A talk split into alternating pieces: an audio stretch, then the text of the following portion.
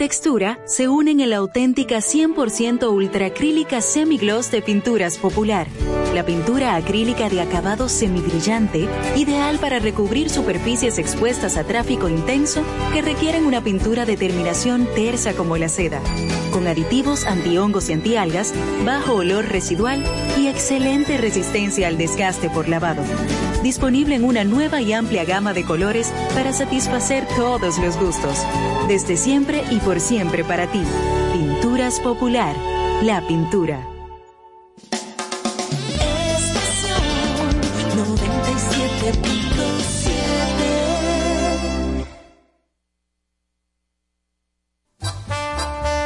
Bienvenidos a su programa Con cierto sentido. Compartiendo el arte del buen vivir.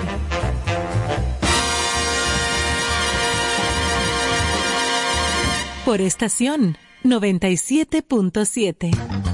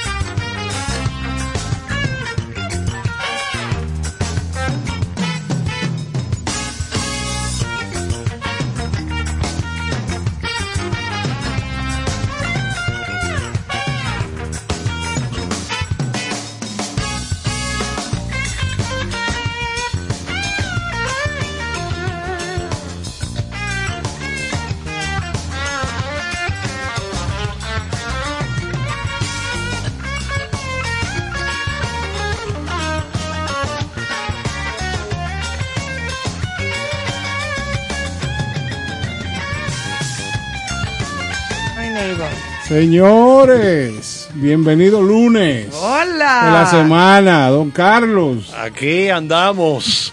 Me encantan los lunes. Ajá, ¿y por qué? Me fascinan los lunes. Bueno, porque yo fui zapatero en otra vida. Entonces no trabajaba los lunes. Explíqueme, explíqueme el concepto de por qué asociar a los zapateros al día lunes. No, lo que pasa es que el zapatero trabaja el sábado. Correcto. Mucho, mucho, hasta tarde de la noche. Ok. Para recibir un dinerito. Entonces descansan, beben muchísimo romo. Domingo y lunes. Ellos el lunes no trabajan. Exacto, como su día libre. Ese es su día libre. Entonces yo fui zapatero en otras vidas. Y bebiste muchísimo Exacto, entonces ya tengo que compensar. Y para mí es una fiesta. El lunes. para mí es una fiesta. Tú lo ves festivo. Me encanta, me fascina los lunes. Me gusta trabajar, dejar el pellejo en el terreno de juego. tan especial. Porque realmente es un día maravilloso. Hay gente que no, hay gente que le gustaría que la semana comenzara el miércoles. Es así. Para tener avanzado el fin de semana ya cerca. Sí, porque hay gente que no le gusta trabajar. Yo no, yo lo contrario. A mí me gusta agregar cada vez más trabajo. Ah, sí. Excelente. Yo nací manera de ver la vida. Muchos lunes. Sí, sí, sí. Mire, ¿cómo les fue en el fin de semana, chicos? ¿Y chicas? Buenas noches. saludando. Bueno, pero no me gustan los lunes, pero yo también estoy feliz de estar aquí. Así Yo que me identifico con el profesor. Me fue muy bien el fin de semana. Hay algo que me ha llamado la atención y es que en Estados Unidos mensual, cada vez, cada mes, cuatro millones de personas dejan sus trabajos. Y la gente dirá, bueno, pero ¿y ¿cómo que dejan su trabajo si estamos en medio de un- una crisis económica, pandemia y ahora Pero viene sí. ahora viene una, una variante nueva que viene desde Omicron. Sudáfrica? Todo este tipo de cosas. Bueno, lo que ocurre es que parece que en medio de la pandemia mucha gente ha hecho una reingeniería de su vida. Y dice, pero ven acá, pero si yo puedo trabajar desde mi casa. No, y la empresa me está exigiendo que yo, no, no, espérate, debo trabajar desde mi casa. Entonces mucha gente está dejando, abandonando los trabajos para irse a otra cosa. ¿Será porque todo el mundo quiere trabajar y ganarse su dinero? No, y que no que quiere, que tiene para Exacto. poder producir, porque ¿y con qué no, tú y tú comes? sabes que las, las ayudas contribuyeron mucho a eso también, porque la Sí, gente pero, también, mucha la- gente la- se, pero las ayudas es, es hasta un día. se Eh, claro. Sí, pero muchos se acomodaron y han logrado muchas cosas. Y hoy se habla de una generación cristal en Estados Unidos. Mm. Están pagando en McDonald's 15 dólares la hora y no logran que se empleen. Sí, eso es. La gente no quiere trabajar, No, la gente quiere no. hacer el teletrabajo a distancia, es decir, eh, déjame trabajar desde mi casa, eh, tranquilo, yo desde aquí manejo todo y mira, yo me parece que es, me parece que es muy viable esta decisión. ¿Qué le parece a usted, profesor Caro? Profesor, yo lo que creo es que la situación, aparte de estar sorprendido por sus emociones, están a la flor de la piel y de la Sobre vista. todo un lunes. Exacto. eh, Fue que vi Cinema Paradiso ayer otra vez. Ay, qué belleza ¿Y de qué le provocó eso? Oh, me puse a llorar. No me diga. Yo lloro, yo me la sé entera y lloro cada vez que la veo, qué cosa tan grande. No me diga. Ah, Usted- es un ente débil. Sí, sí, hay que, darme, hay que darme una friega de berrón. Claro. Dos pescozones. Tú eres de los tipos que antes de dormir tienen que ponerle mentol. en el Sí. pecho. O No, y a la en nariz varios y en la frente. No, ya cuando llegue Esa ese es edad, no la, solamente la- en el la pecho. novena maravilla del mundo. Ah, El mentor. Pues yo comentaba, señores, que todavía, lo- ah, todavía hacen el mentol. sí, hoy como no. maravilla del Hay un mundo. grupo de señoras que, que tienen una asociación ¿Qué que no sin eso no pueden dormir. A mí lo que no me gusta de eso es que me siento pegajoso. Ah, ya en la cama. que. No, no, entonces tú lo que tienes que ponerle a la cama es un cover de funda negra plástica. No me Sí, gusta. para que rebale ahí. Exacto. Porque eso rebala. No me gusta. Yo no me conocí un señor que tenía amplia la nariz, Ah, que una latica de mentol le daba para, un lado y para el otro. una apuesta.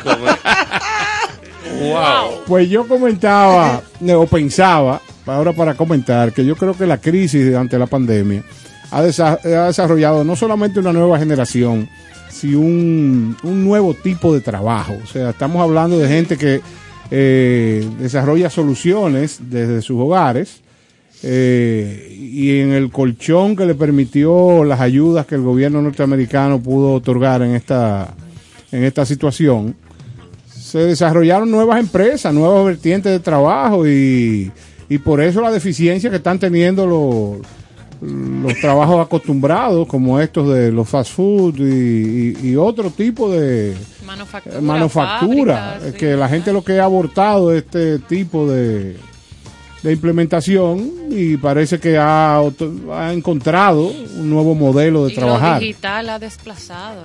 Exacto, por ahí es que anda el asunto. Sí, sí, ha habido un, un rediseño de- de- del, del esquema de trabajo de la gente, por lo- principalmente en, en sociedades desarrolladas como Estados Unidos y Europa, donde la gente, te digo, dijeron, pero ven acá, yo estoy mejor trabajando en mi casa. Cómodo. No gasto gasolina, no- me economizo mi tiempo, que es lo más valioso que puede tener un ser humano, el tiempo. Usted puede tener todos los cuartos del mundo, sí. pero usted no puede comprar tiempo. Usted no puede comprar tiempo. No lo ven. No, no lo venden. Anda. Lamentablemente no se vende. Usted puede tener miles y miles de millones, usted no puede comprar tiempo. Es así. Cuando llega la hora de bajarte el switcher machete, no hay te, para dan, nada. te dan a negro. Exactamente. Tú vas a negro. Tú sabes que, que yo quisiera apuntar algo particular. Carlos Almanzar tiene una manera tan especial de pronunciar que yo creo que el 1% lo se indica, lo refleja él en la cantidad de personas que dice switcher machete. Sí, porque aquí dice El 99% la gente dice switche El machete. switche. El switch machete. Apágate el switch switcher ese. machete. Sí, eso es verdad. Recuerden, Pero no el señores. profesor. recuerden, recuerden, hablando de switch y machete, ya se me apagó el mío aquí. Qué cosa tan grande. Movió. que no, revi- eh, que estamos en esta revista cultural multimedios y que puede encontrar en Instagram, arroba con cierto sentido RD, y la música de nuestro programa la puede encontrar en Spotify bajo el nombre del programa, con cierto sentido. Recordando que pueden escuchar la emisora fuera del dial de la radio vía TuneIn y en la web de la emisora, estación 97.7. Ya lo saben. Excelente. Señores, señor. y quiero eh, compartir con ustedes una experiencia. En el fin de semana estuvo en el Teatro Nacional el espectáculo de los 50 años de Fernando Villalona, que Ay, sí, ¿cómo- ha sido muy quedó? exitoso. Eh, participaron eh, artistas importantes que lo acompañaron en esa puesta de escena.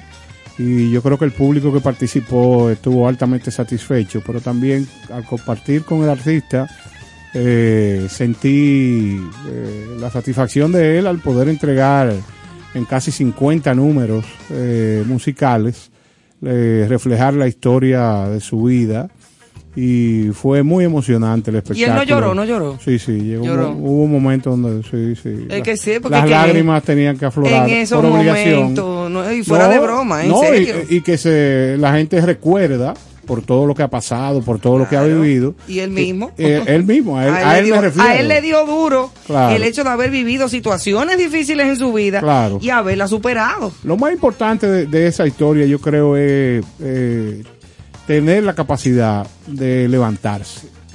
O sea, estamos de frente a un ser humano que pasó por situaciones complicadas Sí. y hoy tiene una nueva vida, tiene una nueva, un nuevo formato de vivir y esto creo que deja como mensaje la importancia de darse cuenta a tiempo de en qué cosa está uno envuelto y buscar la ayuda y buscar las vías para reformarse. Claro, y hay veces que se toca fondo, Néstor. No, no. Hay personas que tocan fondo que ya no pueden bajar más de No, donde no, están. es y que- mira, es y que oye, la- o subo y me levanto, o subo y me levanto. Es que, la, es que la vía para poder cambiar Levantarse. y levantarse es Tocar tocar fondo. Tocar fondo. Es una cosa lógica. Y después de ahí a subir y a ir.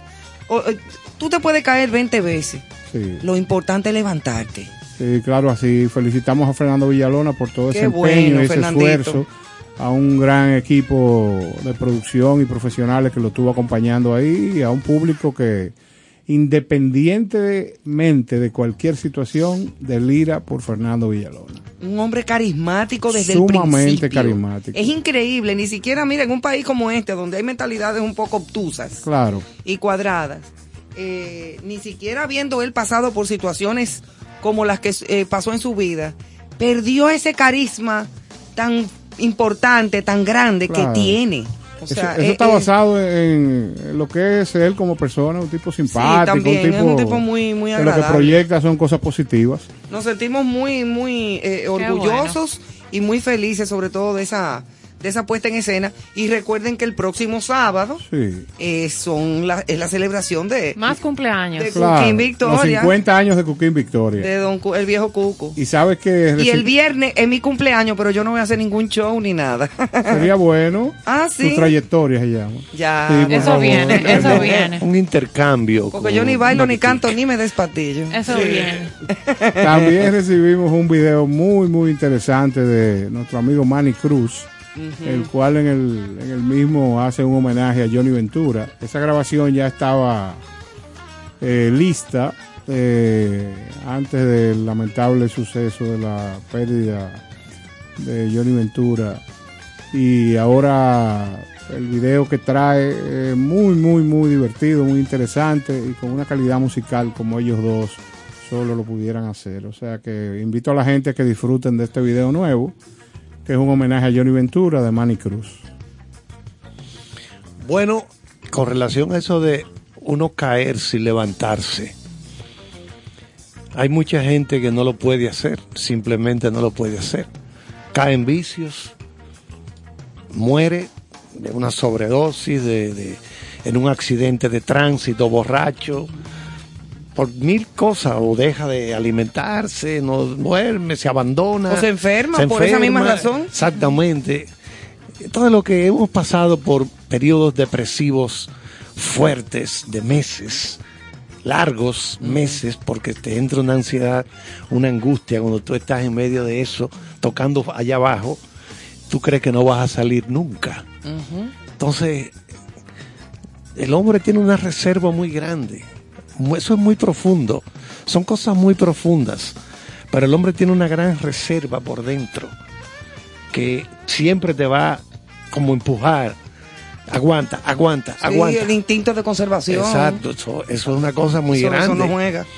Entonces lo que hemos pasado, yo que soy una persona que tuve muchas etapas de depresiones terribles, una cosa que sigue siendo ahora mismo a nivel mundial una de las enfermedades más terribles, porque que los médicos, como dice Ivonne, es verdad, a veces es provocado por una falta de químicos, pero y cuando, y cuando no es por falta de químicos, que es algo externo, no interno, porque si te falta algo, el Te psiquiatra, el psiquiatra Sí. te, te receta, Te medica, bebe exacto. esto, bebe esto, y para eso son los psiquiatras, ellos son los que saben de eso, ellos son los que han estudiado eso.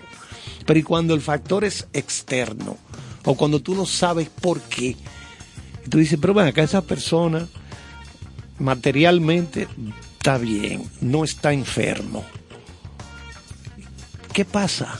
¿Por qué está Sí, depresión? te da una, una vacío, tristeza ese- y ese un vacío, vacío una que no se vacío. Deficiencias existenciales. Exactamente. Ese vacío que no se tú dices, explica. qué terrible esto. Qué cosa tan grande. Entonces, esa es una enfermedad que a nivel mundial tiene mucha gente que está padeciéndola. Y, produ- y, y, y, ca- y la- y causan eh, de, mu- de muchos suicidios. Sí, exactamente. Entonces, cada vez que una gente se que levanta. hay que buscar ayuda. Tú Ah, buscaste no, ayuda. Eso sí es verdad. Eso hay que buscar ayuda. Hay que buscar ayuda. Uno no puede enfrentarse a eso solo. No. Reconocerlo primero y El simple ayuda. hecho de hablarlo, de compartirlo con dos o tres gente, ya eso te, Te libera. Te libera, te quita cosas de Sí, arriba. la te quita ese lastre. Exactamente. ese- esa- eso, eso funciona.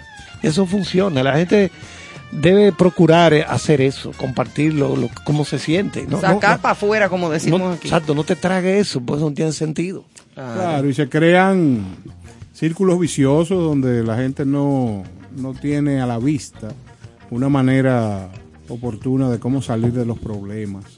Entonces yo creo que una de las condiciones más importantes es tener la confianza en sí mismo y oportunidad de compartir la problemática con alguien cercano que ojalá tuviera la virtud de no decirte media palabra, sino sencillamente oírte y Exacto. que después que te oiga pudiera terminar con una frase o con un desglose de tu problema sin hacerte sentir primero que tiene la solución del mismo y menos que estás tú en una situación grave sino sencillamente emular todo lo contrario que, que no estás pasando por, por algo que no se Hay- pueda mejorar Hay gente que no le gusta que le digan, pero busca de Dios el que está padeciendo. No le, Claro. no le gusta que tú le digas eso. Ahí vienes tú con esa cantaleta ahora, di que, que busque de Dios. Pero es que eso depende de tu... lo- hay Pero- personas que buscando de Dios puede ayudar. Si hay gente que va a un, un psicólogo y le hacen una psicoterapia y Una también lo ayuda. también. Exactamente, una intervención familiar también Hay gru- ayuda. Grupos de apoyo. hay grupos de, de terapia colectiva, de... de- pero, pero en definitiva el- hay que tener algo. el, el- el interno. aspecto de la religión también incide porque yo lo que creo es que la religión lo que pro- lo que provoca es que no olvidemos nunca las condiciones naturales del hombre Claro, no, y la existencia de Dios. y reglas que quizás estuviera cometiendo un error diciéndole que son reglas pero son solamente designios y formas para vivir mejor porque si bien es cierto, ahí tú tienes los mandamientos y una de las condiciones es no le haga da- daño a nadie.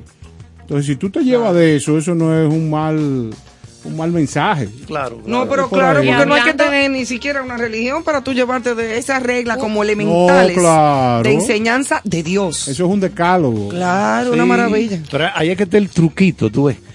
Sin que esa persona se dé cuenta de que tú le estás hablando de eso, tú le dejas caer eso. Mira, ¿y ¿cómo es tu relación con las demás personas? ¿Tú te llevas bien o tú te, re- te vives... Tienes buenos amigos. Tienes buenos amigos, tú vives encerrado. Ábrete un poquito, ábrete un poquito a la gente. Eh, preocúpate, ¿cómo te sientes? Si necesita un favor tuyo, ayúdala, sin esperar nada a cambio, ¿entiendes? O sea, es una manera disfrazada de decir eso que dice Néstor Caro.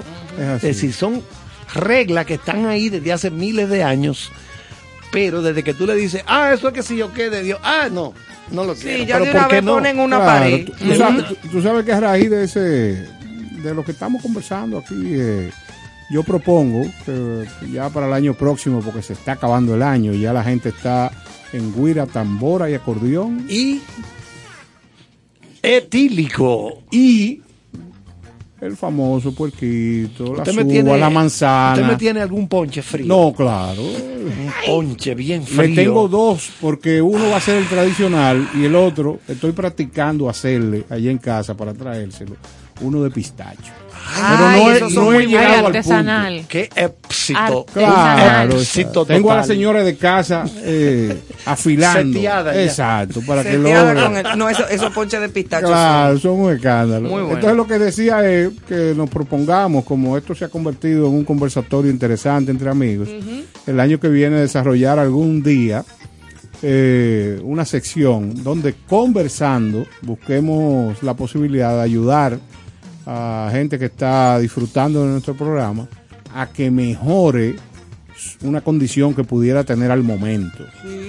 Inclusive haciéndolo interactivo, quizás no con llamadas, pero sí con interactivo. Las redes. A través de las redes. mira, Interactuando en, en las hay redes. personas que han perdido seres queridos que, que, que no saben cómo manejar el Hay duelo. muchos temas Vamos a- claro, el vamos a bu- duelo es una manera a que buscar eh, eh, profesionales que se involucren eso. con nosotros y que y que esto se pueda convertir en una llave para Sí, mejorar, sí. Buena- para mejorar la vida. idea. Y nosotros, idea. en Bueno. con cierto sentido, iniciamos con ese granito de arena cuando con la preocupación que nos surgió a todos aquí en cabina una noche, igual, así conversando entre amigos, eh, nos llevó la inquietud de los valores, de la convivencia. Decía don Néstor, el que escucha, ese que te escucha.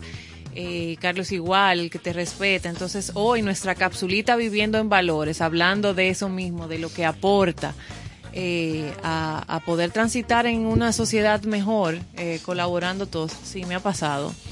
Eh, es la de hoy es hacerme responsable de mis actos, ser responsable, eh, que es la capacidad para yo responder frente a mis acciones, la habilidad para tomar decisiones por uno mismo, el compromiso que yo adquiero frente a las acciones o decisiones que tomo o lo que realizo.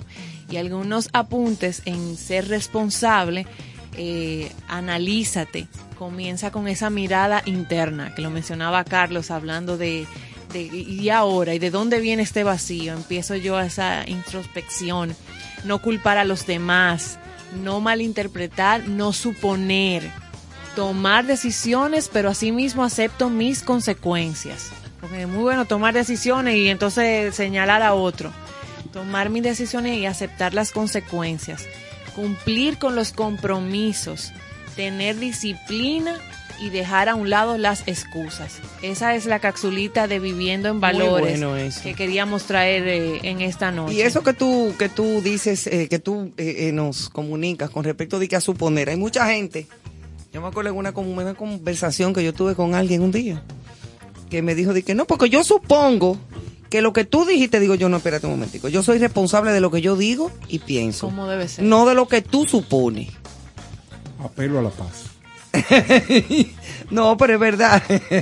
pero hay No, mucha y- gente que comienza a suponer y a, y a asumir, porque yo asumo que tú... No, no, espérate. No, yo y soy ver- responsable de lo que yo y ver mi dije. cuota en cada en cada situación o sea qué puedo aportar como decimos aquí ver qué granito ser responsable qué me corresponde a mí desde mi desde mi cera Claro, desde, lo que tú estás haciendo. exacto así que Bueno, esa capsulita para pues iniciar. entrando en materia, señores, hoy comienza una semana, pero va a ser una semana diferente con respecto a lo que hemos hecho en semanas anteriores. En cuanto a países invitados, que nos hemos pasado una semana, por ejemplo, que con Brasil, que con España, la semana pasada fue dedicada a Argentina. En esta semana vamos a seguir la rumba para otro, a tomar el, el avión, el vuelo y aterrizar cerca de nuestro país. Y después, a medida que pasen los días y que entremos mucho más de lleno en Navidad, pues ya iremos con otras cosas diferentes que vamos a... Otra cultura invade hoy. Otra cultura, exactamente. La de la, el, el país invitado y el aterrizaje que vamos a hacer, como dije, muy cerquita de aquí, con gente muy parecida.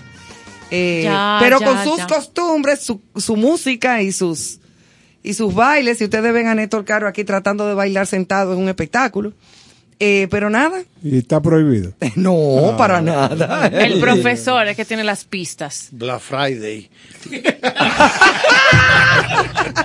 así, así, ¿Qué es que, así es que dicen en la calle. Black Friday. Bla- Black Friday. Y hoy es Cyber Monday. No, Cyber. hoy es Cyber Monday. Sí, es ¿No así, es así, sí. Ah, el Cyber Monday. Yo, yo quedé estupefactado cuando me dijeron dije, Black Friday. Y digo, ¿y qué es eso? La gente entiende Oh, la gente así. comprando, comprando. Y Thanksgiving como un santo.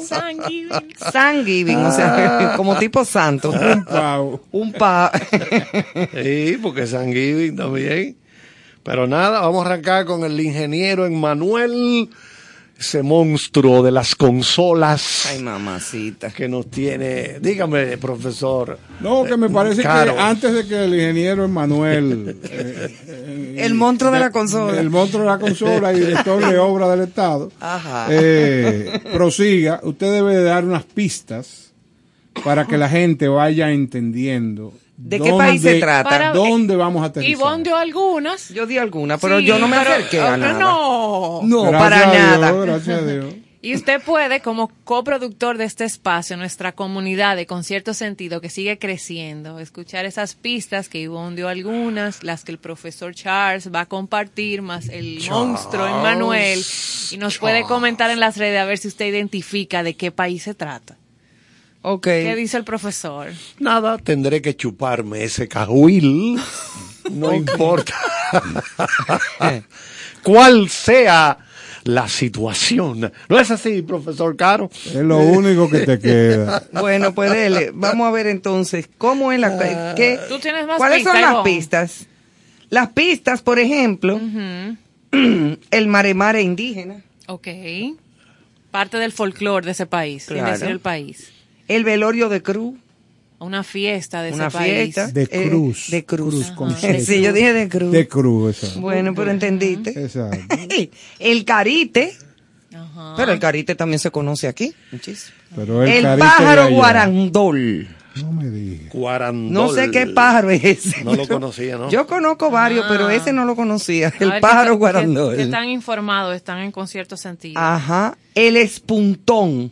Wow. Danzas de las, de las cintas Ocebucán. Oye tú, Ajá. una cosa fuerte. Más todo lo que tú dijiste. Más al todo lo que yo dije ahorita y 20 pesos más. O sea que quien pueda más o menos ubicarse ya sabrá por dónde que nos vamos. Entonces vamos a iniciar con esta trivia, pero cada trivia tiene por lógica que tener algún beneficio, algún premio.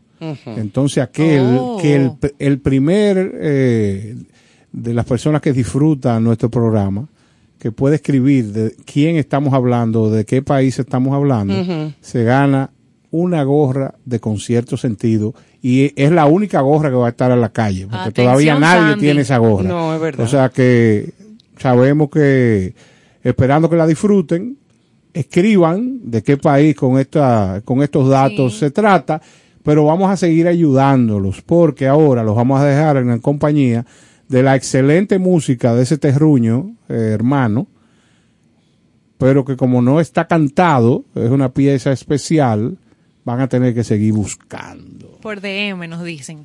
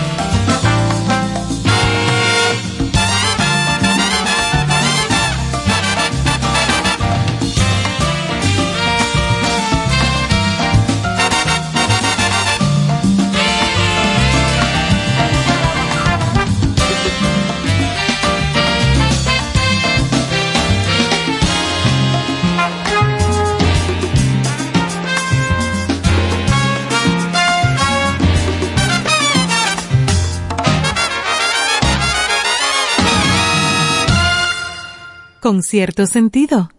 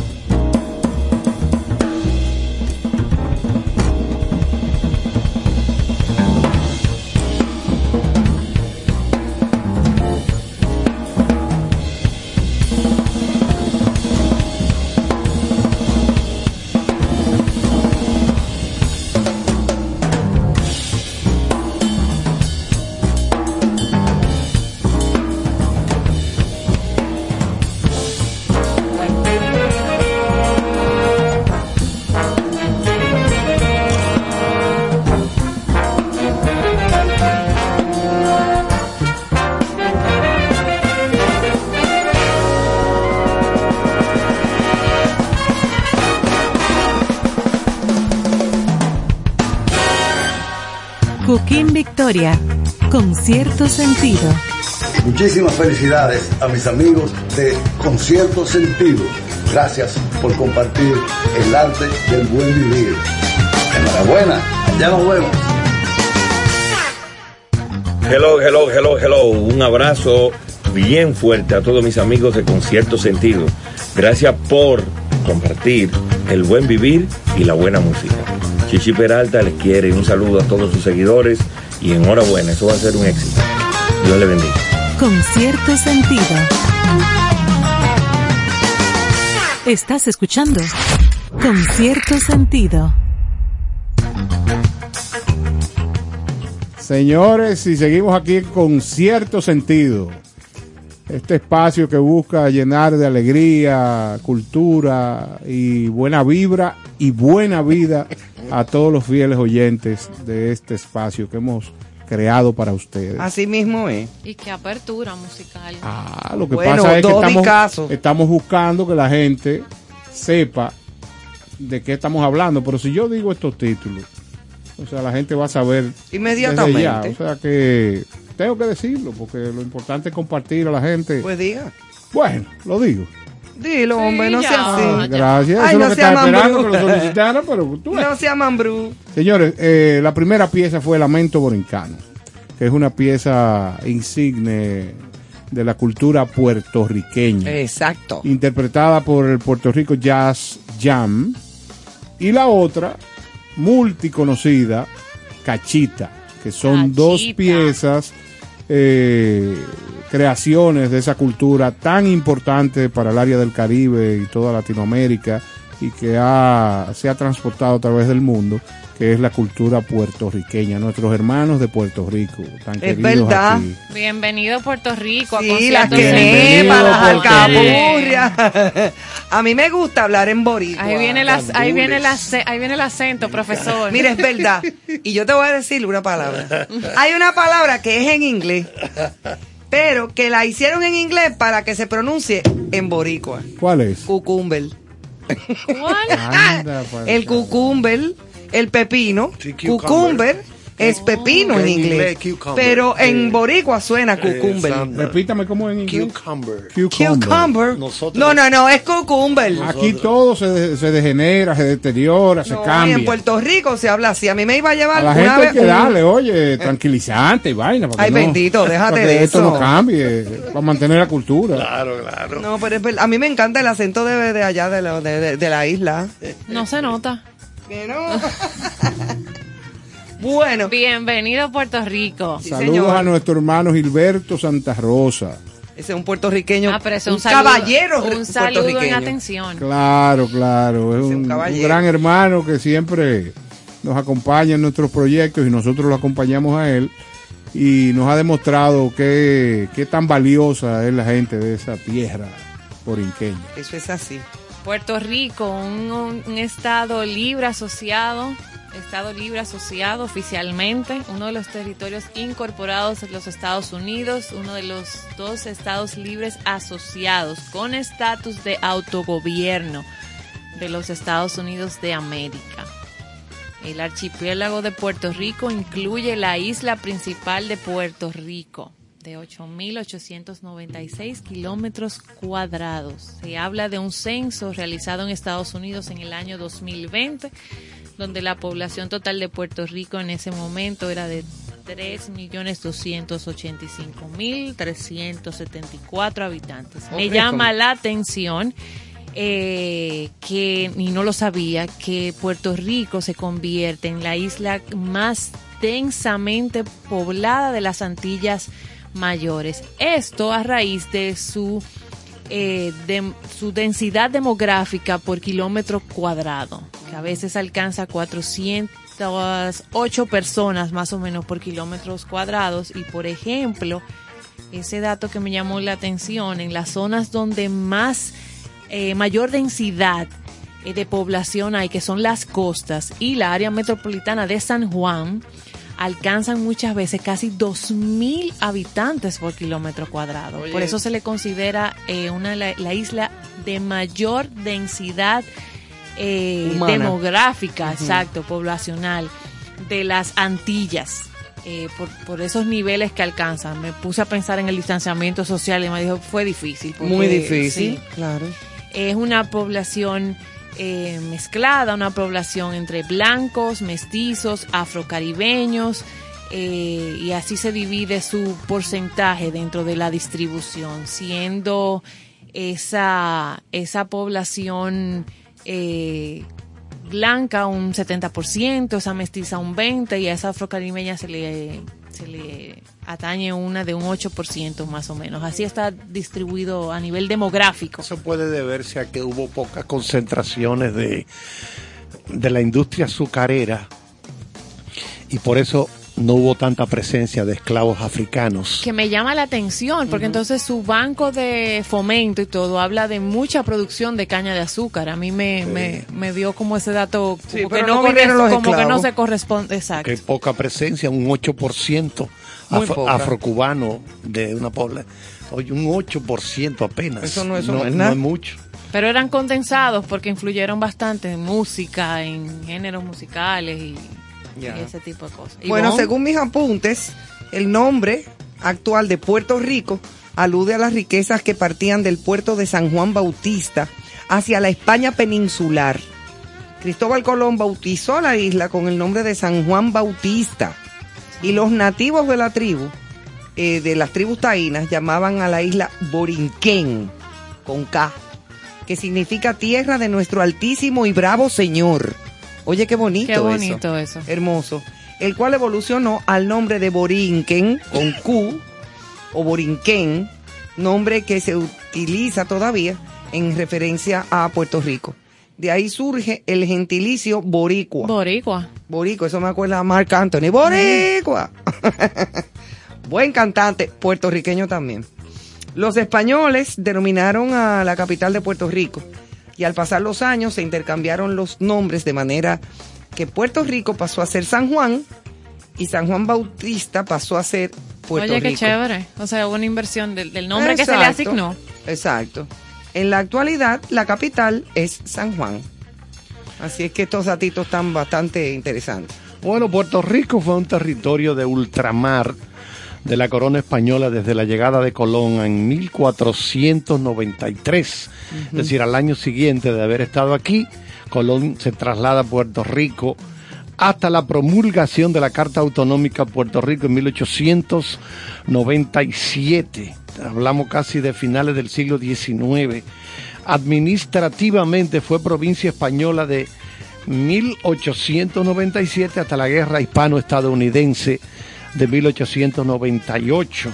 Cuatro siglos de administración española dieron lugar a una cultura hispanoamericana, por lo que la lengua española y el catolicismo son sus elementos más distinguibles. Los españoles construyeron numerosos fuertes, iglesias, otros edificios de uso eh, público, comercial y residencial, así como puertos, faros, carreteras. Durante más de tres siglos Puerto Rico estuvo comunicada con la península ibérica por medio de convoyes de las flotas de India que unían a Cádiz y San Juan una vez al año. Imagínate, esos eran flotas de, avio- eh, de barcos, galeones, que conectaban Cádiz con San Juan. Los puertorriqueños son ciudadanos estadounidenses desde 1917, en plena Primera Guerra Mundial, cuando el Congreso de los Estados Unidos apro- aprobó la ley Jones, aunque su relación con Estados Unidos es similar a la de un Estado de la Unión y se le permitió la redacción de una constitución para el manejo de asuntos internos, está sujeto a los poderes plenos del Congreso estadounidense mediante la cláusula territorial. Esto significa que el poder de ejercer su soberanía recae en el Congreso de Estados Unidos y los poderes existentes en la isla, al no gozar de protección en la Constitución estadounidense, son revocables. Los puertorriqueños no pueden votar, no pueden votar en las elecciones presidenciales de Estados Unidos a menos que dispongan de una residencia oficial en alguno de los 50 estados o en el Distrito de Columbia. Ah, ¿qué es lo que significa eso estado de ya? Claro. Buenísima información esa otorgada por Carlos. Y quiero involucrarme en la parte cultural donde la música oriunda de Puerto Rico representa la convergencia de diferentes corrientes culturales, tales como la taína, la española y la canaria, por igual la corsa y la africana. Y mira que la parte corsa, eh, los palmieri, que son grandes músicos de Puerto Rico y que tuvieron una presencia en Nueva York muy fuerte. italiano. Exactamente, la parte corsa, eh, ellos son de origen Italiano. italiano, exactamente. Con esta mezcla de ritmos, instrumentos y melodías se desarrolló lo que representa la identidad musical puertorriqueña. Los instrumentos característicos de esta música son el güiro, las maracas, el cuatro, El la guitarra, cuatro. así es, y la tambora y los tambores africanos en sentido general. Entre los primeros músicos profesionales, la influencia de raza negra y mulata. Una gran parte de esta música folclórica es parte de la herencia del jíbaro, con su origen en la región española de Canarias. Eventualmente,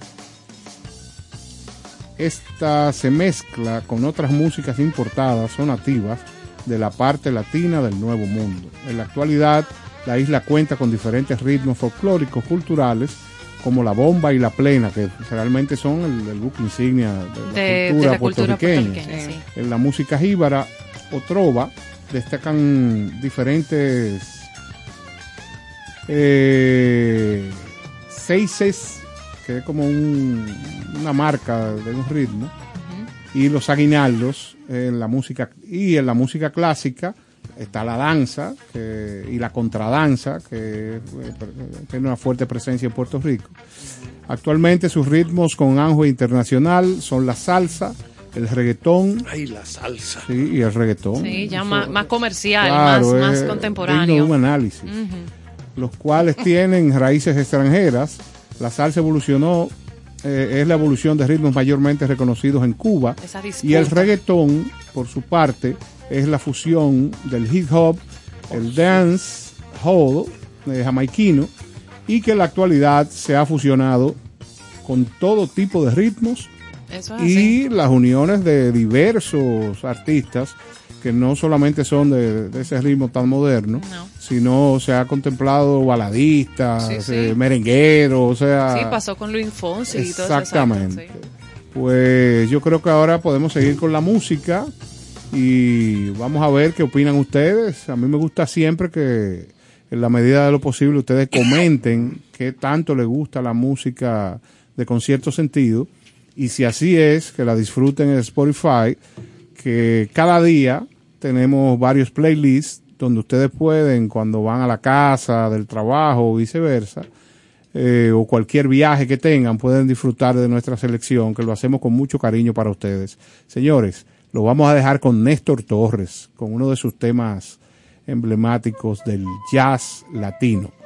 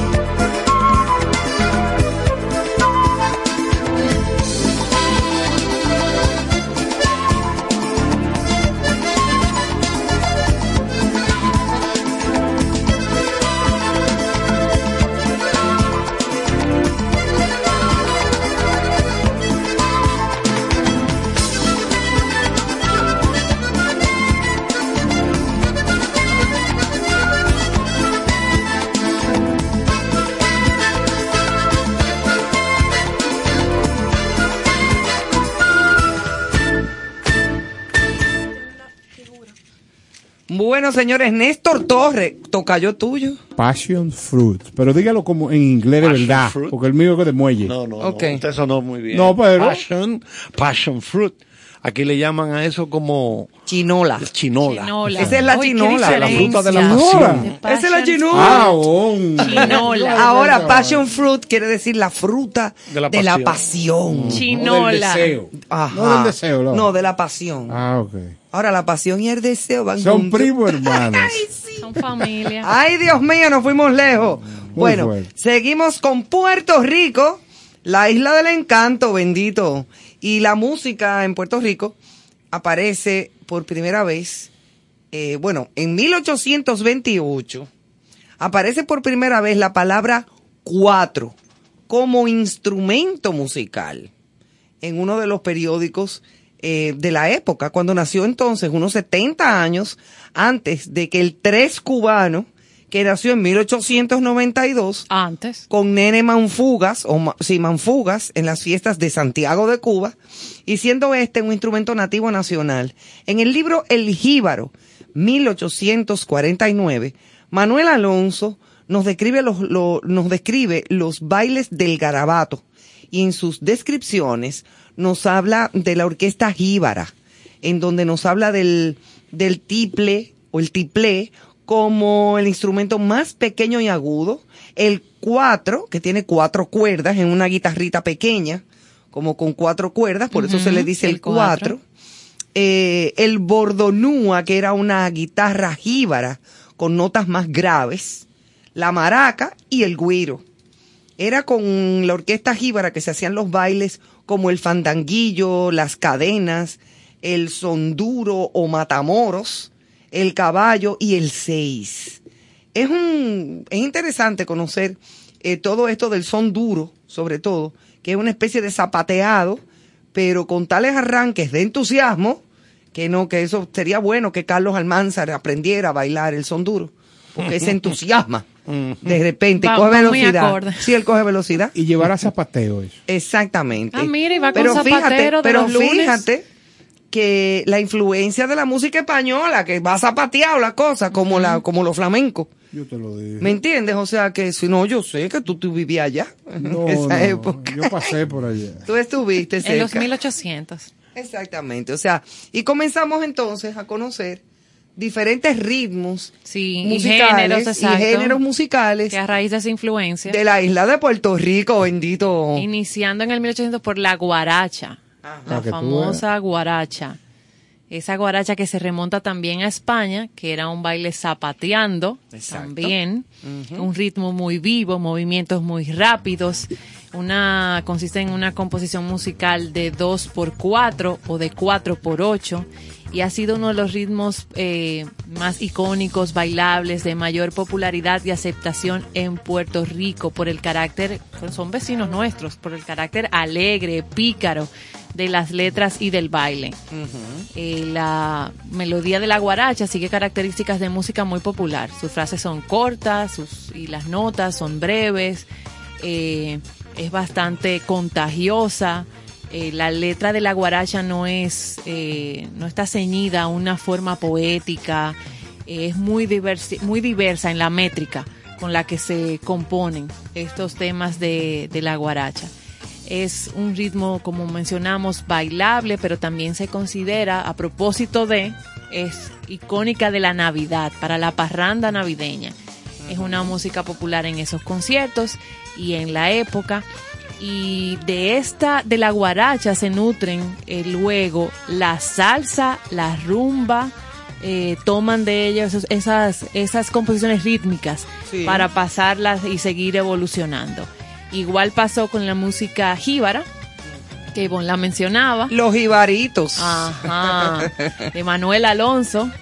Es eh, el jíbaro, como tú bien mencionabas, que es parte de esa música vocal que se interpreta eh, con una orquesta de unos instrumentos sencillos, compuesto también por el cuatro, por eso ese énfasis en Puerto Rico, por la guitarra, por el guiro, y de los cuales también se suman eh, varios eh, cantantes a medida que va evolucionando en el siglo XX. Esa, la música jíbara, tan, la podemos encontrar también vocal, vocal o total- totalmente instrumental. Eh, y se caracteriza también por ser una música popular del campo de Puerto Rico. Qué bien. Mira, también hay aguinal- eh, lo- los famosos aguinaldos son muy puertorriqueños, eso yo no lo sabía. Y el aguinaldo proviene del villancico español. Aquí se le dicen mañanitas también. Y aguinaldo. Y aquí los aguinaldos Sí. navideños, que incluso pasó uno el otro día con unos Santiclós feísimos. Muy feo, horroroso, sí, unos Pero muchachos. Pero la pasó belleza, bonito la también. belleza Es relativa. Es, es relativa. Tú ves, Sí, lo pero que para ti no es bonito. Ellos tocaron bien, unos trombones y unas cosas y unos tambores, pero eran muy feos. Ah, Bueno, vamos a decir que de- desde el año, desde finales del siglo XIX, 1898, al llegar las orquestas militares, los músicos de Puerto Rico tomaron precedentes musicales de ese repertorio que tenía ritmo del charleston, el foxtrot. Puerto Rico está en la primera grabación de jazz de 1917. Oigan eso. Puerto Rico está en la primera grabación de jazz que se hizo en 1917 con Rafael Hernández y su hermano Jesús, reclutados durante la Primera Guerra Mundial, tocaron trombón con la banda musical del ejército norteamericano en Europa. También se llevaron a más de una decena de músicos puertorriqueños que formaron su sección de clarinetes. En la década del 20, Ralph Escudero invita a Juan Tisol al Teatro Howard en Washington y ahí conoció al gran Duke Ellington. La influencia del jazz norteamericano desde principios de la ocupación de Puerto Rico en 1898 hasta convertirse en un robusto jazz de idiosincrasia boricua, producto de la experimentación continua con fusiones caribeñas, nuevos sonidos instrumentales y ampliando el marco de su experimentación. Otro dato interesante fue que Eddie Gómez, contrabajista puertorriqueño del 66 al 77, tocó con el virtuoso del piano Bill Evans y Ay, con papá. Miles Davis como trompetista. Uno de los álbumes de jazz de mayor venta, yo creo que ha sido el álbum de jazz que más se ha vendido, Kind of Blue, la, la- una joya de, de Miles Davis. Bueno, pues él grabó ahí, Eddie Gómez El maestro Miles. tocando con trabajo, Eddie Gómez suena ahí. Juan Tisol Martínez fue trombonista y compositor puertorriqueño de jazz, miembro de la orquesta Duke Ellington durante 15 años en tres periodos distintos. Muchos lo consideran el primer jazzista de Puerto Rico, Juan Tisol Martínez. Sol. Excelente. El primer jazzista, de Puerto Rico, Juan Tisol Martínez. Otro fue Tito Puente con la orquesta más importante del Palladium claro. en Nueva York. Puente, Machito, Tito Rodríguez, Noro Morales fueron los músicos más grandes de la época. La violinista puertorriqueña Angelín Rivera tocaba con la legendaria bailarina negra norteamericana Josephine Baker, que se fue para París Oh, man. los años 30. Jerry González fue el jazzista más importante de los 70 al 80. Formó además el conjunto libre con su hermano Andy González y Manny Oquendo, el grupo folclórico neoyorquino y la Ford Apache Band. De Giovanni Hidalgo, que viene mucho aquí al país, el percusionista. Percusionista. Lamentablemente creo que ha ido perdiendo parte de las manos por la diabetes, dedos, puntas Y ya no, ya no tiene tanta fuerza, imposible. Sí, poder Giovanni. Hidalgo re- reitera que es el mejor conguero del planeta y que desde Batacumbele ha tocado con todos los grandes. En la actualidad, mencionar a Miguel Zenón, Miguel Zenón. sí, Miguel Zenón, considerado uno de los Los voy a saxofonistas separar. Más innovadores e influyentes de su generación. Zenón ha desarrollado una personalidad única como compositor y como músico, concentrando sus esfuerzos en perfeccionar un modo de mezclar la música folclórica latinoamericana y el jazz moderno. Oye, qué, buena interesante. ¿eh? fusión, sí. Sí, excelente, buenazo. excelente narrativa Eh, sí, de este, de este individuo profesional de las artes. Increíble. O sea, me ¿Quién, refiero a quién? usted. Ah, sí. Claro, sí. ¿Y No, era de Miguel Zenón. ¿Qué recuerde. Recuerde que eh, dimos clase en el Lincoln Center No, no lo dudo. de todos estos Claro. temas. Ah, sí. De humani- humanidades. Sí, sí, claro. Y en la Universidad de Oxford. Ah, Casaford.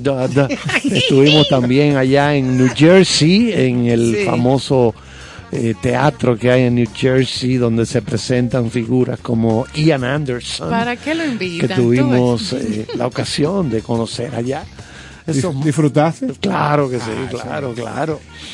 Señores, pues nos toca eh, mencionar el éxito de la música puertorriqueña en el exterior, que ya sobrepasa los 80 años de estos éxitos. Desde que músicos puertorriqueños como Rafael Hernández, ese gran compositor y músico, comenzaron a destacarse en el exterior en la, década, en la década de los 30, otros locales como Luis Fonsi, Daddy Yankee, Ricky Martin, Chayanne y el Gran Combo de Puerto Rico han sobrepasado todos los límites de ventas y popularidad a nivel mundial.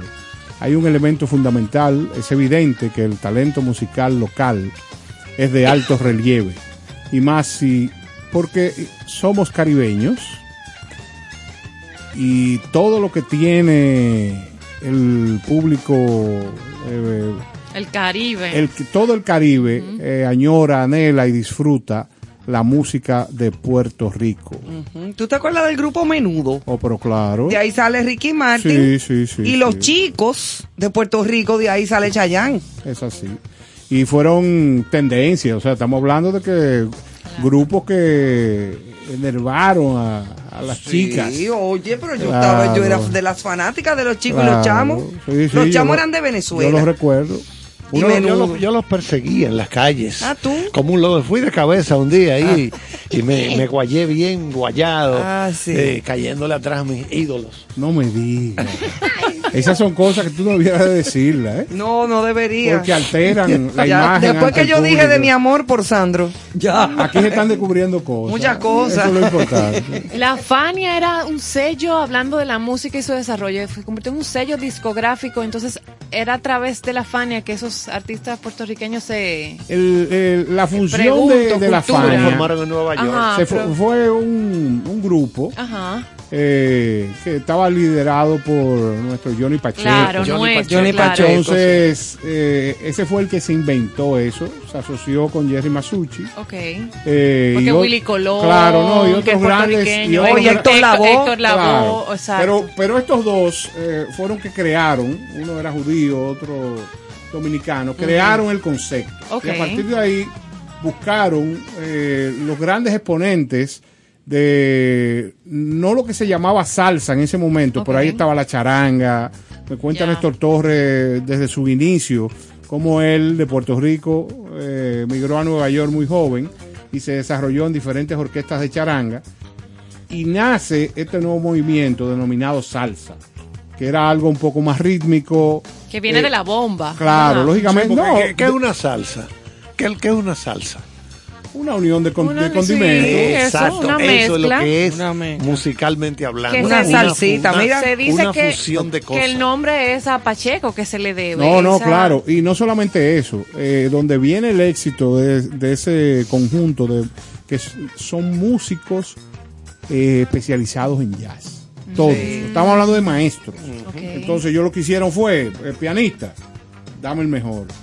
De cada uno de los instrumentos, lograron un team que era All Star. ahí, exacto, la, Inclusive la lo- Fania la All Fania Star. los All grandes Stars, cantantes. O claro. sea, se supone que la división que habría entre la Lupe eh, Celia y Cruz. cuando llega Celia Cruz, Ah, ahí hay una, claro. un distanciamiento Una terrible porque no se sabía claro. cuál era correcto. la que iba a participar en el proyecto. Lo que pasa es que, es que Celia se adaptó más al momento, porque Claro. la Lupe se quedó en su dramatismo, Sí, su, correcto. su, su cosa de, de despecho, de sufrimiento. No, y Entonces- aparte de eso, la Lupe también tenía dependencias No, con sí, ciertas y- cosas entonces, que no la y- ayudaron. Y oiga lo que pasaba, no solamente era de que grabación y los conciertos, la Fania controlaba todos los lugares donde se presentaban los artistas Ah, latinos. los venues Claro, también. claro. Entonces, si tú no estabas en buena con ellos, Oh. y No eso, le, y eso le participaba. pasó a la Lupe, la pobre. Sí, sí. hubo- Porque la Lupe, la pobre, llegó un, mo- un momento que se ganaba 20 mil dólares en una noche, que eso era mucho dinero. Mucho dinero. Todavía es dinero. Pero toda- exacto. Bueno, en Todavía. esa Exacto. época 20 mil dólares es Mucho como 100 de ahora. Y al otro día lo gastaba comprando un, un abrigo.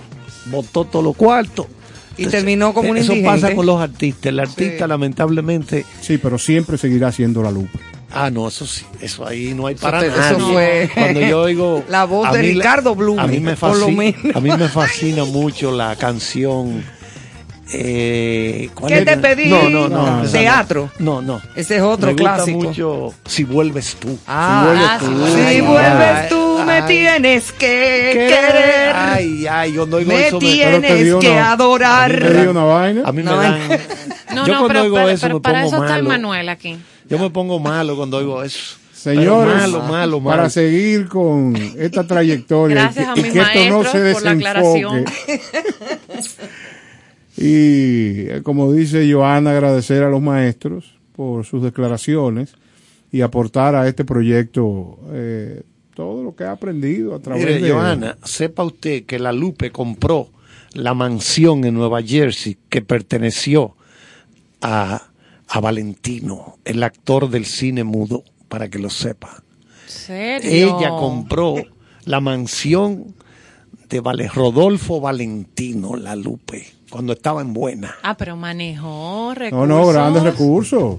Porque recuérdate que el mercado discográfico en Sí, esa época sí. Era muy, muy importante. Sí. Oye, a la Lupe la iban a ver cuando ella estaba en Cuba todavía, no había salido. Quiñones la fue a ver. Ah, no, claro que sí, Quiñones es nuestro hermano. ¿Y Jean por qué tú hablas con un apellido Jean Paul Sartre. ¿Qué cosa? Porque yo lo que pensaba Ese era gran decir filósofo un francés. director Esa gente de era que le iban a televisión ver a ella. Ah, pero era un público. Ella cantaba en un bar, ¿verdad? Y se quitaba los zapatos y le caía zapatazo al pianista. Alante todo el mundo tirando etílico. Y él le ahí. decía, dame más duro. Dame más duro, Sí, sí. así es. Ah, que- no, voy a, yo voy a tener, porque conozco lo general, No, pero pero voy a lee- tener que No, profundizar, leer sobre la Lupe. profundiza. Es una historia maravillosa, la Lupe. Lupe. Sí, lee la biografía de ella para que goces. Sí, sí, sí. Para que ella murió ya pobre, vivía con su hija en Nueva York, creo, y un día durmiendo amaneció, Amaneció muerta. muerta. Ella era cristiana, sí, ya, ella sí era conocía. cristiana. Se convirtió sí porque sé. no le estaba gorda, estaba gorda, no estaba de que flaquita como era ella, no, ya estaba gorda. ¿Ella era gorda? Ya estaba gorda, Ah. cuando murió sí, estaba sí, eso más sí lo gorda. sé, eso sí lo sé. Pero Señores, una gran, una gran música. artista. Disfruten de este tema. Summertime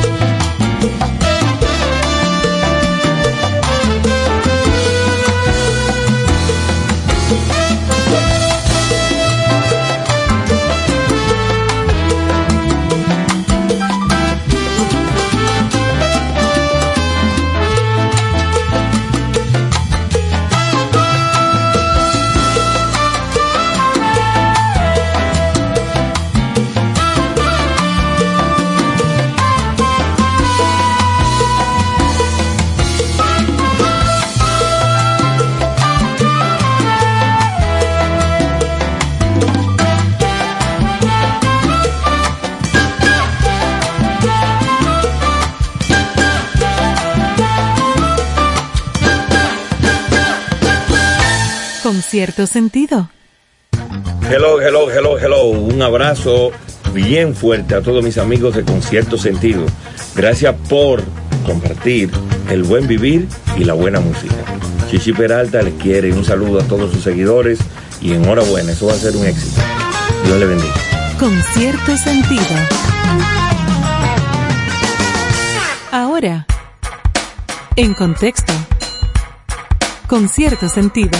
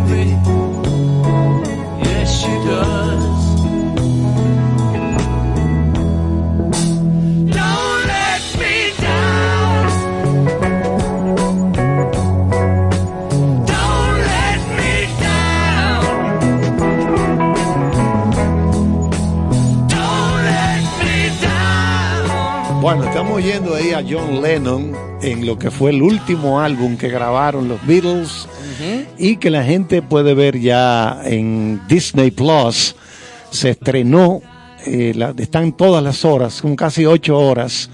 En Estados Unidos se estrenó durante tres días consecutivos, dos horas y pico, dos horas y pico, dos horas. Son casi ocho horas. Eh, se llama así Get Back. Se llama el, el- el documental que lo hizo Peter Jackson. ¿Ya usted lo vio? Claro que sí. Anotando por aquí. eso tengo yo que No, por eso es porque yo vi dos horas y pico, dos horas y pico. No, claro, es así. Este tipo ya lo vio. No, pero claro, eso es que un fiebre A las dos horas y pico él Es se que- iba, daba una vuelta. Y que- después dos es horas que- y pico. Es, que esta es la música que yo he más escuchado toda mi vida. Yo no he manejado otra cosa que no sea eso.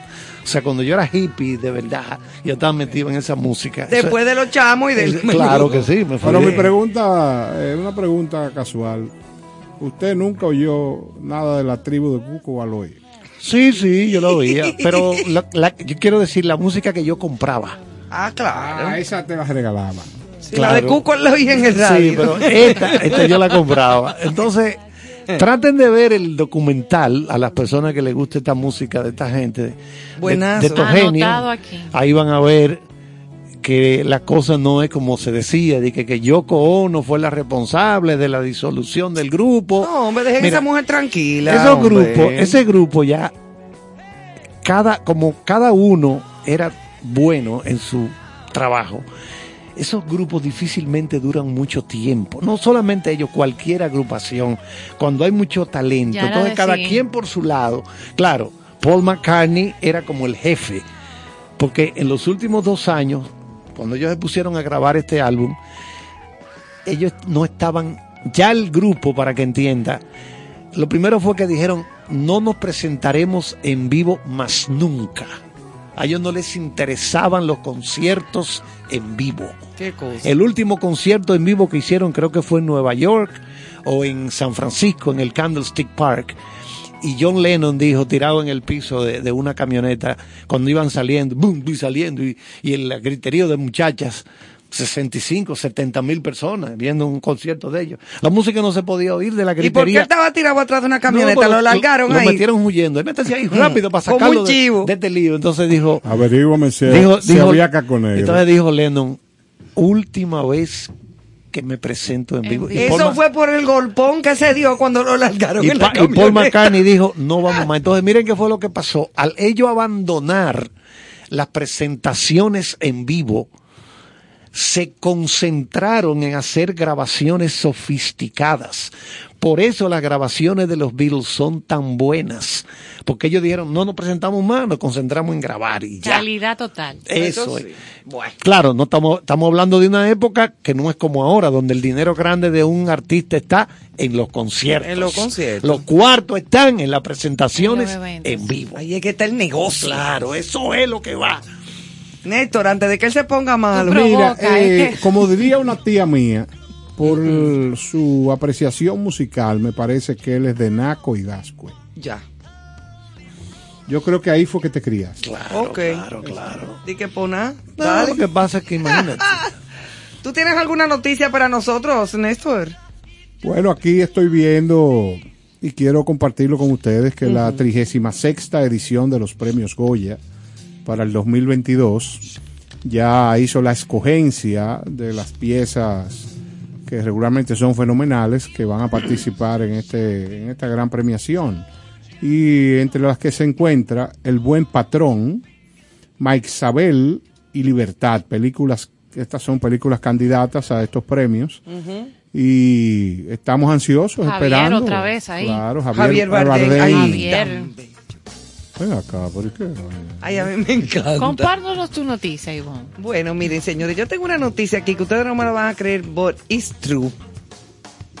La moda y la sostenibilidad van cada vez más cogidas de las manos. Lo que antes eran considerados desperdicios de salmón y bacalao, ahora pueden transformarse en ropa. Oigan bien, ¿Y ¿Qué es lo que vamos a utilizar? desperdicios de salmón y bacalao.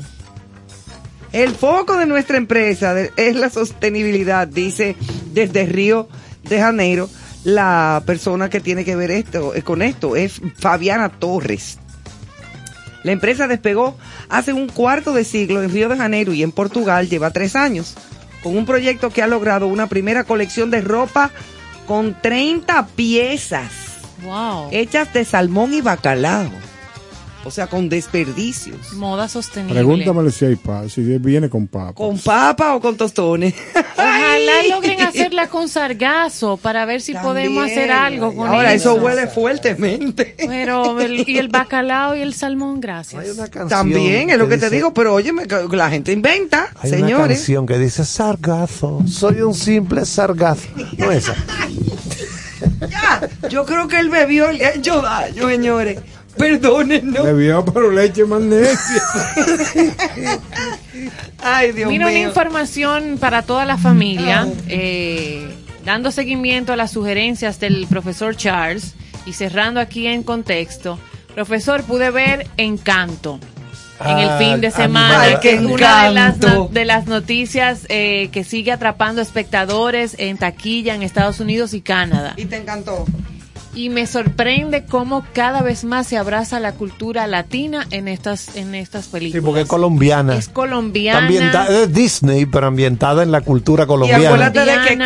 Coco era Zambi- en Por mexicana. eso te lo a lo menciono. mexicano. Coco Pero es era, romántica, mexi- ¿eh? era mexicana, Encanto es animada, de- basada en cultura colombiana, mucha música colombiana, mucho baile colombiano, colores, Lin la Manuel cultura. Miranda compuso ocho canciones La- para esa el, película. el perfil Ahora. de la, perdón, de la, de la historia de la niña es el perfil atípico, porque es el perfil de niña rizo, cabello rizo, color de tez eh, indio, eh, abrazando la cultura, me, me sorprende. Ay, qué bueno. Qué recaudó, bonita recaudó película. más de 40 millones de dólares bonita película. este fin de semana en Estados Para Unidos. verla Y toda la familia. algo. No, pero claro que sí. Señores, y tocando ese tema, voy a hacer una, una puntualización. Cuando el mercado local e internacional llegue a disfrutar del Capitán Avispa. El Capitán Avispa ¿Qué es eso? es una serie, una película y todo lo que usted se puede imaginar para niños y jóvenes. Yo creo que va a ser para adultos, que en su momento dará información nuestra gran figura Juan Luis Guerra, No me digas. Pero aquello es de morirse. Calidad El Un Capitán nivel- oye. Avispa. universal. Eso viene de la canción de, de las avispas, que me pican las avispas. Pero estamos hablando de un proyecto con un proyecto música dominicana con la música del maestro Jorge Guerra. No voy a dar detalles, No. pero aquello es espectacular. O sea, qué bueno. Yo creo que nuestro Jorge Guerra se va a- va a llegar a, a- a- a su punto de ebullición. con Consagrar. ese- se va a consagrar. Y está, co- Clímax. eh, sí, está patrocinado por Avispa.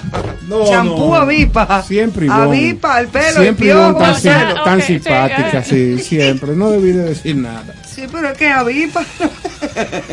bueno, señores, seguimos con música, Johanna. Sí, No, no, cerrando. Vámonos, vámonos con este señor que está aquí ya. Sí, pero con ¿Cómo música así? primero. Claro, porque el tiempo va volando. Sí, No, es verdad, pero el tiempo de volando. Sí. una un tema de la, de la selección especial de Puerto Rico. Este tipo está, nene. siempre anda rápido. Sí, bueno.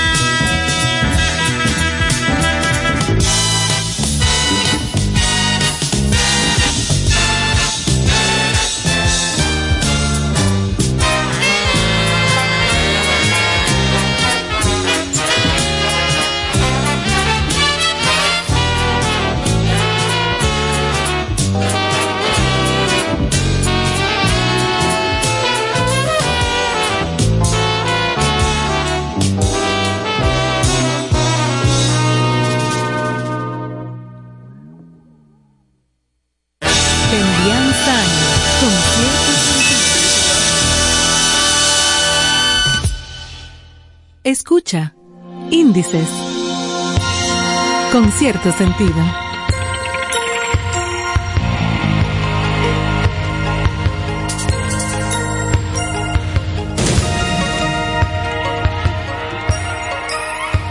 Estamos de vuelta en esta última parte de nuestro programa con un habitué, un invitado constante y que nos aporta muchísimo cada vez que recibimos su visita, como cada lunes. Nuestro querido amigo Arturo Bisono. Excelente. ¿Qué tal? ¿Qué tal? Gracias una vez más por la invitación. Arturo. Quería, antes de que eh, Arturo entre en materia, yo había dicho la semana pasada que iba a mencionar algo para que Arturo nos lo comente. Hay un profesor de historia de la economía, un alemán que da clase en Inglaterra, que él dice, Arturo, que todavía nosotros no hemos comenzado a recoger los efectos económicos de la pandemia. ¿Qué, qué- te, qué te produce a ti eso? Aunque tú quizás no, no te enfocas más bien en, en lo- la economía en sí, pero como tratas temas más o menos ligados también a esto, en el asunto agrícola y La eso, producción. la producción, ¿qué, qué te parece esa frase de este catedrático alemán de que todavía no hemos comenzado a recoger los problemas económicos provocados por la pandemia? Claro, si, si tomamos en cuenta la evolución histórica de- del, de- del COVID dentro de, de la sociedad, no solamente dominicana, sino en el mundo, tenemos de que finales de 2019, eh, vemos desde República Dominicana como el COVID empieza país a país, nosotros lo estamos viendo como si fuera una serie de Netflix, y en marzo entra la- a la República Dominicana, y eso llega como para quedarse. En el ámbito económico, República Dominicana ha tenido realmente un buen desempeño comparado con otros países, pero nos estamos dando cuenta que vacuna a vacuna, cepa a cepa, no hay no hay una no hay algo certero en, en el, en el corto plazo. Entonces yo considero que es una es una apreciación bastante eh, real la que hace el, el, el, el profesor que usted menciona, porque realmente no sabemos qué viene para el 2022. O sea, el, el 2021 para la República Dominicana creo que ha tenido una recuperación positiva, o sea, lo hemos visto, realmente pa- lo palpamos, o sea, salimos a la calle y nos damos cuenta de que de que la economía en la República Dominicana ha estado pujante, ha habido nueva inversión extranjera, en otros países no ha sido así. Yo creo que la, la República Dominicana tiene como una mano invisible que siempre la que siempre la salva La de- protege, sí. la, la protege. Pero realmente para el año 2022 yo tengo mis ciertas eh, reservas por lo que vaya a pasar. Realmente Estados Unidos, si, si vieron Nueva York, está, está en estado de emergencia. Sí. Eh, de hecho, está- estaba Varios- buscando, estaba buscando pasajes países. para ver si me, si me, si, si hacía una locura en, en, en el 31 y me iba para allá. Y justo cambio de, del Safari al, al Instagram y veo que estado de emergencia y yo, bueno, espera. Pero mira, óyeme una cosa, según lo que tengo entendido, y, y estamos, nos desviamos un poquito del tema que vamos a tratar, pero ya que se está hablando del asunto de, de, de esta histeria que hay ahora a nivel mundial por el Omicron, así que se llama esta nueva cepa, la misma doctora que descubre el Omicron en Sudáfrica, creo que fue, eh, ella misma dice que es muy leve lo que provoca. O sea que incluso es más leve que la variante Delta. Que lo que da es como un senti- eh, como cansancio, Claro. eh, un dolorcito de cabeza, que es lo que a cualquiera le da con cualquier Es que el, gripón pro- el- de esto. de el problema es la desinformación que se genera. Y entonces se, han hecho, se, ha, se ha hecho como una especie como de histeria colectiva. Claro. Claro, porque la gente ya está predispuesta, está harta, está desesperada con que ahora venga otra cosa. Sí, que- pero está esa pandemia mediática también. Claro, claro, no, y el, o sea, realmente se por Instagram mandan un audio de un doctor en México, sí.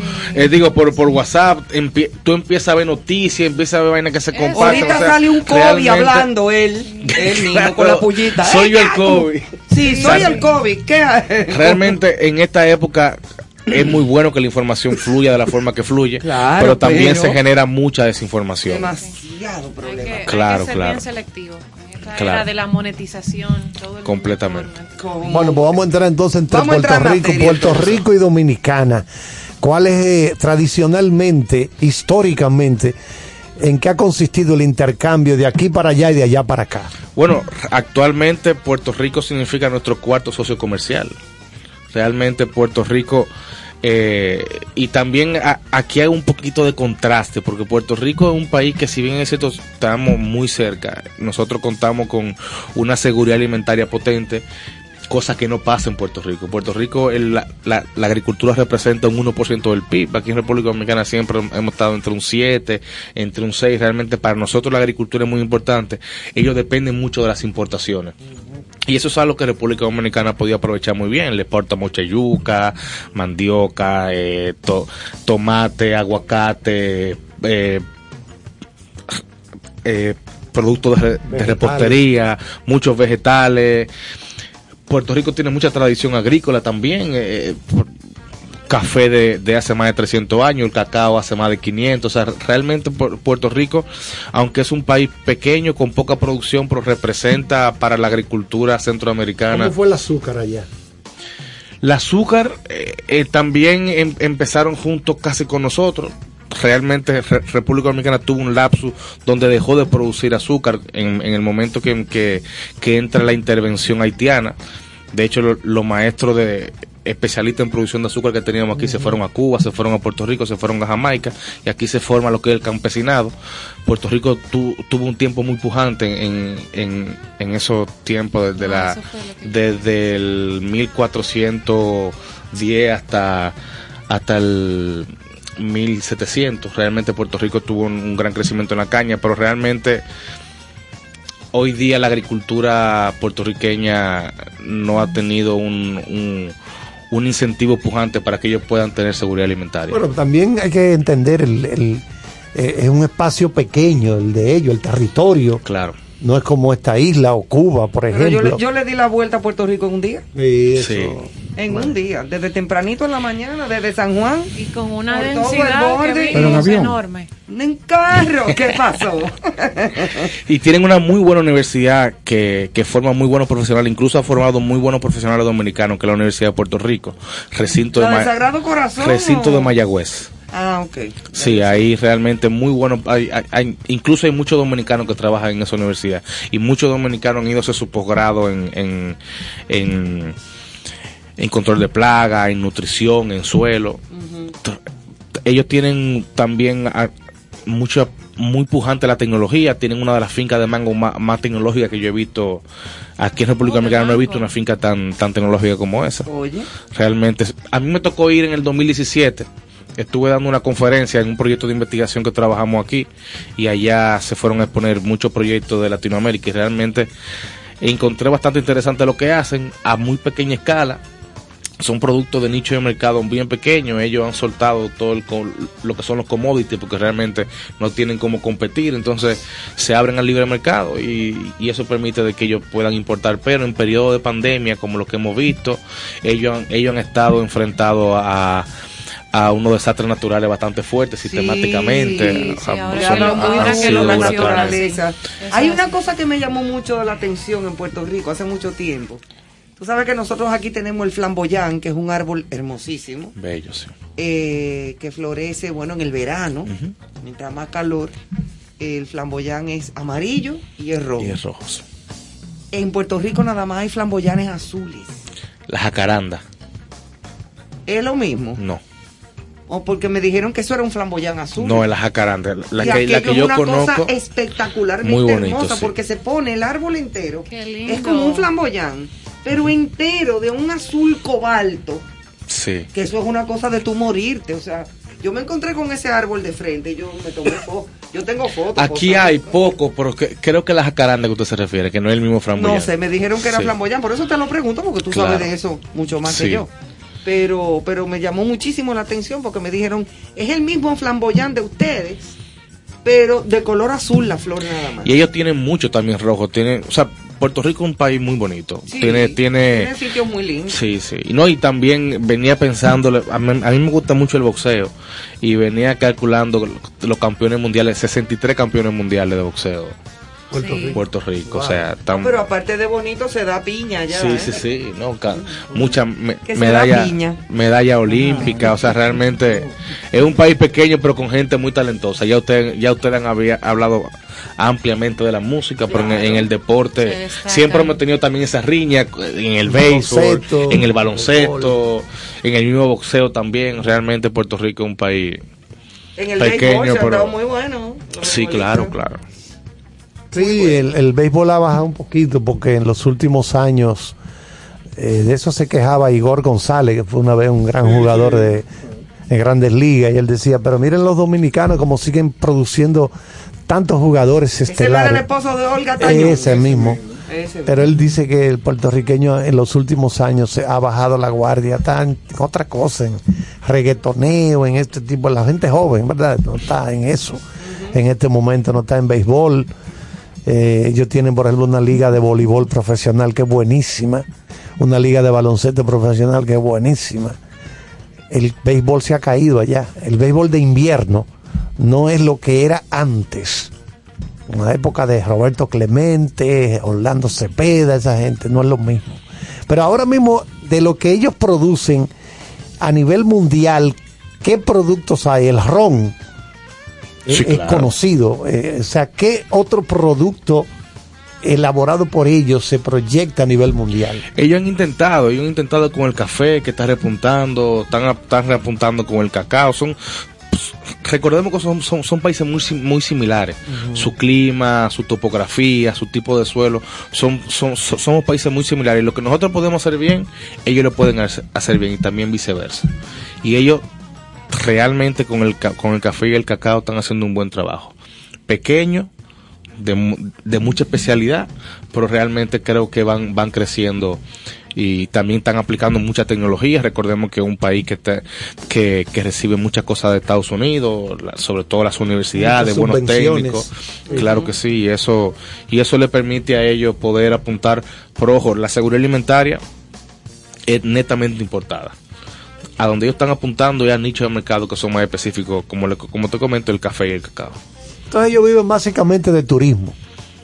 O sea, básicamente preguntar yo, entonces su punta de lanza esa, es eso- esa la punta de lanza de ellos, el turismo, igual que nosotros. completamente y muy golpeado. en La los ventaja que años tenemos nosotros es que huracanes, o sea, no ha como, sido fácil. como producimos tantas cosas, tantas commodities, tantas mercancías, habichuelas, lechosa, todo eso se vende aquí en los resorts. O sea, es una forma de exportar sin sacarlo Sin del país. O sea, el, el británico que llega con su familia Lo paga en dólares. se come ahí su, su cosa. Y su las fruta. bananas, el, el guineo dominicano, Se la come una ahí. banana preciosa. Claro, claro. Sí, se, se- se la, se la come No, le- aquí se- sin viajar. se- Y la piña también. Se estimaba que se, eh, anual eran 700 millones de dólares. Que cuando se frenaron los hoteles, que dejó de percibir el sector agropecuario, fueron unos 700 millones de dólares.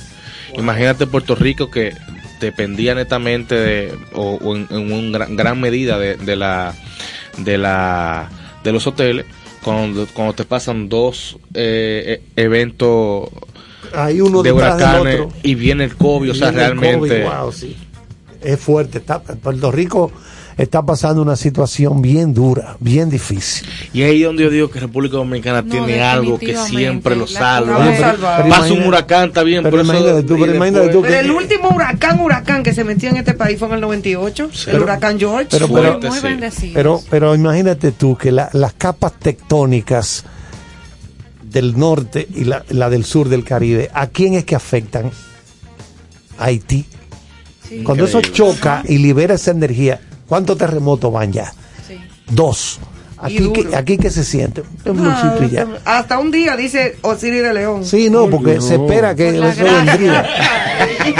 Eso, eso vendrá un día. va- Un día habrá va a venir algo Lo que aquí muy duro. Lo que pasa es que las construcciones, Sigan empujando. las construcciones, las construcciones en Va- Haití, vamos a rezar todito. ¿verdad? las construcciones, no, porque por ejemplo lo que es, eh, creo que es Jacagua, cerca de Santiago, Y ahí hubo un terremoto. Hubo un terremoto muy fuerte Sí, una vez ahí, como pero 500 años, sí, repito, las capas tectónicas cuando tú la ves el choque de esas dos Las capas, fallas, eh. las fallas que La hay cara ahí, que está poniendo Néstor no que es para que dormir libera. ya en paz, ¿no? mira, le, le da Puerto Bueno, a lo que Haití. pasa es que estos tecnócratas eh, plantean posiciones que son absurdas. O sea, sí, yo sé que me voy a fuñir, en algún momento me va a caer esa pared arriba, pero eh, yo No sé que no va a ser ahora, pero eso, va- eso tiene que venir. No, no, él, él ya está pensando en poner el colchón No, afuera en el no, no, no. balcón. hoy. No, Yo, simplemente. mira, yo que viví un terremoto de 8 grados en Chile, Ay, yo te ay, puedo ay, decir mamá, que ¿Y sí. qué pasó? ¿Cómo fue? La... Bueno, yo, eso fue 3 de la mañana más o menos. Y eso, allá está, yo estaba acostumbrado a que, acostumbrado a que Sí, temblara. allá tiembla mucho. pero arranca y yo siempre estaba pensando ya que ya hay un momento que baja. Y ahí fue que él cogió gusto. Arreció. Entonces, Ay, mamá. ya tú sabes, la televisión se cayó, yo me tiré de segundo piso, eso fue un desastre. ¿Tú Bueno, te tiraste de un segundo piso? Sí. ¿Y cómo caíste? Parado Bueno, en, la- en la, en grama. Eso no es tan Ay. Eso no es tan alto. Yo siempre estaré alejado de la gente que piensa antes que orar. Sí. Entonces yo voy a seguir orando. porque Se ora, pero tú tienes que asegurar- ya yo tengo no, sí, como ustedes son lo que quieren, que aquí No, no, vaina, ¿qué quieren? y que a ustedes lo proteja el Espíritu Santo. No, no, yo ya, lo que pasa es que ya yo, yo vivo en una primera planta, en un edificio por abajo. Entonces ya yo tengo calculado cómo es la salida No, rápida. porque queda como un sándwich. O sea, Uf, no, no. que tan rápido. Eso sí, pero uno actúa rápido. Pero realmente Una es un país bendecido, es un país bendecido. Ahora, es que- uno no, Dios. es que uno no sabe qué es lo mejor porque... No, que yo estoy en, en primer nivel. Ajá. Es a ese que le cae todo lo de arriba, al que está en el primer nivel. Ay, Dios mío, ya la- soy yo la que no voy a dormir. Ay, Hablen no, de no, otra no. cosa. El lado se está exportando para, para, para Puerto Rico. La- la la- las mermeladas, las mermeladas te- se exportan para allá. Poco. No es tanto lo, lo que se País este hay 200 tipos de enfermedades. Se importa, pero poco. No, porque Ay, eso- esos, son, esos son de los productos que aquí se están llevando para América Central. Toda esta fruta y todas estas cosas que se producen ahí. Pero hasta nuestras Usted lo vio. papas ya en Rusia. Claro que sí. Esa gente. Las Van papas en lejos. Rusia. Sí, van lejos ya. Sí. Y el café orgánico en Rusia, hace rato que la gente de Café Santo Domingo la están llevando para allá. Valga el comercial. Sí, Un señor. por allá. Así es. Industrias vanileras. Así es. Estamos a la orden. Nuestro amigo Manuel Pozo Perello, que lo estamos esperando aquí para marcas. entrevistarlo. En No, este no, segmento estamos a la índice. orden, le guardamos su cafecito. Bueno, Café señores, orgánico. yo creo que ya hemos llegado al final de, de esta jornada de hoy, arrancando esta semana, eh, previo al, me- al último mes de, de- Del del, año. año, eh, que ya viene por ahí, el pasado mañana. Así es que seguimos durante toda esta semana, ma- eh, semana, no, semana, no, semana. En Hablando de Puerto Rico, eh, hasta mañana. Tenemos unos días. de- Gracias Arturo por acompañarnos como Oye, todos los yo, lunes. yo los felicito porque ustedes van muy bien eligiendo países. No, yo yo, yo me, venía, me venía preguntando qué tiempo va a durar esa... Porque ustedes están tan brillantes eligiendo países. Ah, Ah, realmente. no, ¿sabes? pues agradecemos, agradecemos eso. Este es Eso un lindo es, grupito. eso es una tómbola que nosotros usamos. y le damos vuelta. Mágica ¡pague! y Salió. especial. La vida Sí, es una sí. tómbola. Mágica Claro y que sí. especial. Señores, feliz noche. Muchas gracias por estar con nosotros en Concierto Sentido. Lo dejamos con más música. El Dorado, Néstor Torres. Hasta mañana.